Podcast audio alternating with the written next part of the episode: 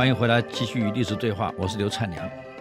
我们刚谈到老先生的问题了，所以我想我们都记得当时我们那个那个年代，在我这个年纪，我今年六十几了，我们都还记得要背什么七年十二守则啊，还背什么礼义廉耻，义是正正当当的行为啊，礼是规规矩矩的态度啊，廉是清清白白的辨别，耻什么彻彻底底的觉悟啊，我们做人要怎么样？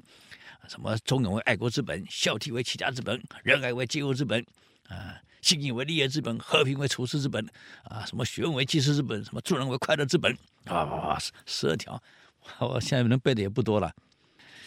还有生活教育，吃饭的时候碗怎么端，筷子怎么拿，碗要就口，夹菜的时候怎么样，吃饭的时候不能讲话，在什么情况要怎怎么行为，长辈坐哪里啊？对长辈要怎么样？哎呀，以前的生活教育非常规矩，没有规矩怎么成方圆啊？现在的小学、国中还教这个吗？没了。你不重视生活教育，一切的放任，放任不叫做爱的教育啊。就像我们公司管理一样啊，授权不等于放任，有授权一定有督导跟控制。爱的教育，你要教他规矩，让他将来整个正正当当的做人，诚诚恭恭的为事业啊。快快乐乐出门，平平安安回家，堂堂正正做人，啊，把家里安安都能照顾好，这是我们该做的事儿。从小那个教育他，现在基本上只只看功课，这个没了。跟跟大陆几年前文革以后差不多，只重视这个。现在大陆觉醒了，所以由习近平亲自督导恢复国学，以德立国，以德治国，以孝立国。以孝齐家开始了，所以这风水轮流转呢。当时大陆搞文革，全部都不要了。我们老先生来一个什么中华文化复兴运动，哎，你不要我要，你丢我捡。现在是我们丢人家捡回来了。我这次我在宁波上课，发生一个事儿，大陆从台湾进口了三十万套中国文化基本教材。我们不要了，那从台湾进口三十万套啊！我们敢从大陆进口教科书什么来用吗？我们不敢。人家从台湾进口，高中生用，就现个问题了，没有师资。那几个校长跟我说，我们现在缺的是师资，能不能从台湾引进师资来教中国文化基本教材？他说：“你们当时台湾是怎么教育的？”我告诉他：“我们高一《论语》必修，高二呢是《孟子》必修，高三是《大学》《中庸》。”加中国文化史，这是必修的。哎呀，你们真好啊，这个教育真完整啊！我们现在就急需要恢复啊。嗯，那台湾现在还教吗？我我不清楚，我离开学校太久了，我已经不念高中了，我毕业了。那我就问，帮回去帮你查一下。我不晓得各位听众，我们现在国内高三学生还修《论语》《孟子》《大学》《中庸》跟中国文化基本教材吗？还上不上？嗯，我我我，因为我现在不清楚了。现在大陆是全面性恢复，因为当时从五四运动以后，一直到文化大革命，整个几乎丢光了，啊，没了什么礼仪之邦，现在哪礼仪之邦，乱得一塌糊涂啊！行为，当然重视家教的已经开始恢复了。嗯，既然由政府来指导，由政府来主导，那就不一样了。当年我们台湾的这个生活教育这么好，所以当时有公民课、有生活教育课、有生活辅导课、有中华基本教材，老师一样一样教。我们小时候还有晨间检查，现在还有吗？我不知道现在还有没有晨间检查啊？要带杯子，要戴口罩，要戴手帕，要带卫生纸，要剪指甲，每天早上晨间检查。现在可能没有了，我不晓得现在还带不带了。嗯。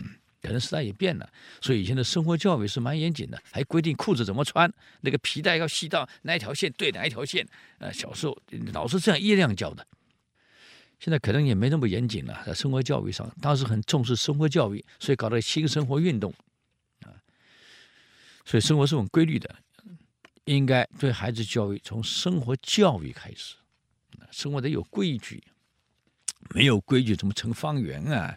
这规矩就变成个社会文化、组织文化。日本到现在基础教育在生活教育上还是很严谨，我那天去去纽西兰下飞机的时候，在奥克兰机场，哎呀，四百多个日本学生两部飞机的，没有声音，静悄悄，那个秩序我叹为观止啊！那是中学生，都是初中生，一个老师带着那一批学生，每一个老师也是规规矩矩。我看到好羡慕啊！人家的生活教育为什么教育这么好啊？嗯，我们不管怎么骂日本人，但是人家生活教育真的比我们教的好，这个我们必须佩服！所以我在日本松下上班的时候，松下幸之助讲了一句话：企业是创造利润的单位，不创造利润，我怎么给薪水？我怎么养员工？你们的薪水、你们的福利不是我给的，是从客人口袋里面掏过来的啊！你要掏，别人也要掏啊！这个创造利润的过程是非常竞争的，竞争要赢，第一个条件，一定要把我们竞争对手的优点全部学会，变成我们优点。所以今天日本有什么优点，我们要学会呀，变成我们台湾的优点啊。他说大陆有什么优点，我们要学会呀，不要老看人家缺点，哎，整天看别人缺点，总以为自己很行，就完了。当年我在中小企业处。几年前啊，李先生还在的时候，我去演讲，我把大陆发展数据列出来，说要注意大陆经济发展，我们不能不及早准备。当时的处长很不客气站起来跟我说：“刘教授，你是这个教授啊，是文人，你不懂实际实务。大陆跟我们差距太大了，我们台湾就是睡着躺着睡觉，睡两百年等他都还赢他。”这个当时中小企业处长讲的话。很多事情你没有预见能力去未雨绸缪，那是非常危险的事情。可是宇文邕看到了，可惜宇文邕为什么没有统一中国？他短命啊！哎呀，死掉了。这跟后来的五代十国那个后周世宗柴荣是一样的结果。眼看后周世宗快统一了，整个江山要统一了，死掉了，所以才造成五代十国的结束。统一中国的不是柴荣。是谁？赵匡胤。所以各位企业家、各位管理者、各位领导，健康要注意。没有健康，你谈什么事业都是假的。年轻的时候忙得半死，赚一笔钱；老的时候把钱送给医院，有用吗？没用啊！你钱是给医院在用的，不是你个人在用的呀。啊，这个要弄懂了。所以你看日本一样嘛，战国时代统一日本的，居然不是武田。也不是真川，也不是织田，也不是丰臣，后来是德川，他活最长，他得得下了。所以各位，我们健康要照顾好。好，很快这个礼拜我们又讲完了与历史对话，我们下周见，谢谢。